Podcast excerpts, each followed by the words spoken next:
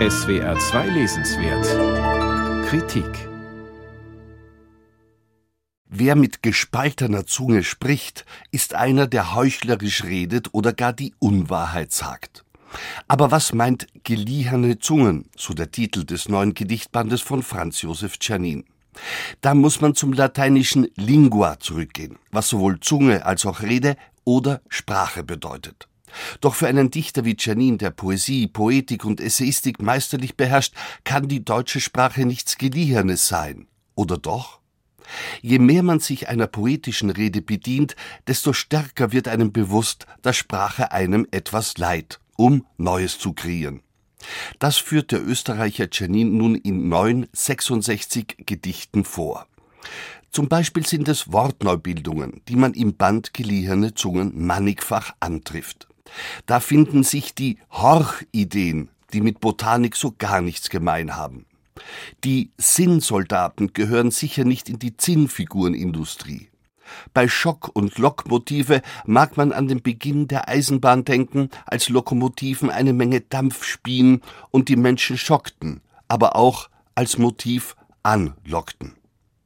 Den heutigen Eil- und Eichenzügen begegnet man gelassen, wobei letztere eher in das Fach des Holzspielzeugs gehören. All diese Kompositer haben etwas gemeinsam, den Wörterbruch. Denn die aus der Sprache geliehenen Worte stehen als Neubildungen für etwas, das die Rede so nicht kennt. Man findet sie in keinem Lexikon. Eben war das Blatt noch plan und leer, heißt es. Das weiße, noch unbeschriftete Blatt füllt sich im Akt des Schreibens mit Wörtern, wird flächig. Das Gedicht selbst bringt die Zunge zum Sprechen und das Reimen ist der Zunge Freud. Bei Czernin wirbeln reine wie unreine und Binnenreime durch die Gedichte. In seinen Texten wüten die Mythen. Wer hingegen die Natur lyrisch besingt, allein durch Blätter, wiegen sich in jedem Wetter, schreibt bloß die groteske Letter. Der Dichter ist somit der pittoreske Retter. Pittoresk wäre es, wenn Czernin behaupten würde, dass Reimen per se Sinn stifte, dass Reimen, wie einst in Balladen, Teil einer lyrischen Erzählung sei. So erzählen Czernins Gedichte keine Geschichten, aber es gibt Hinweise, worum es ihm geht.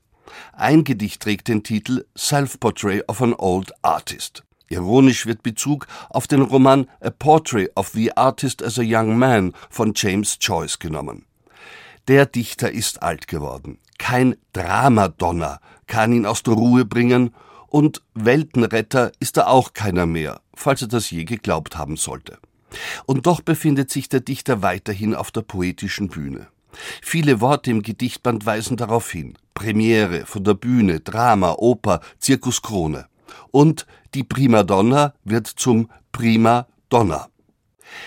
Es geht in Czernins neuem Gedichtband auch um gemeinsames Sprechen. Oftmals gehört die poetische Bühne dem Wir.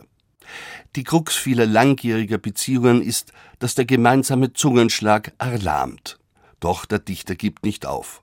Man muss das sprachliche Miteinander stets aufs Neue versuchen, und dann wird es ein Freudeschreien, wie Czernin schreibt. Sinn, Widersinn und Unsinn des Lebens liegen eng beieinander. Das weiß auch das dichtende Ich. Das lässt sich einerseits mit Ironie beschreiben. Viel erlitt hier der Artist, der Überflieger, der Zirkular sich funkt. Andererseits voll Melancholie, bin einer letzten Letterfrosch, prophezei mein Licht, das längst erlosch. Dass das poetische Licht von Franz Josef Czernin noch lange nicht ausgebrannt ist, beweist der Band Geliehene Zungen. Sprachspielerisch, voller Findungsreichtum, reimfroh, hintersinnig wie witzig, melancholisch und stets poetisch geistreich, so soll, ja, so muss Dichtung auf der Höhe der Zeit sein. Franz Josef Czernin, Geliehene Zungen, Gedichte.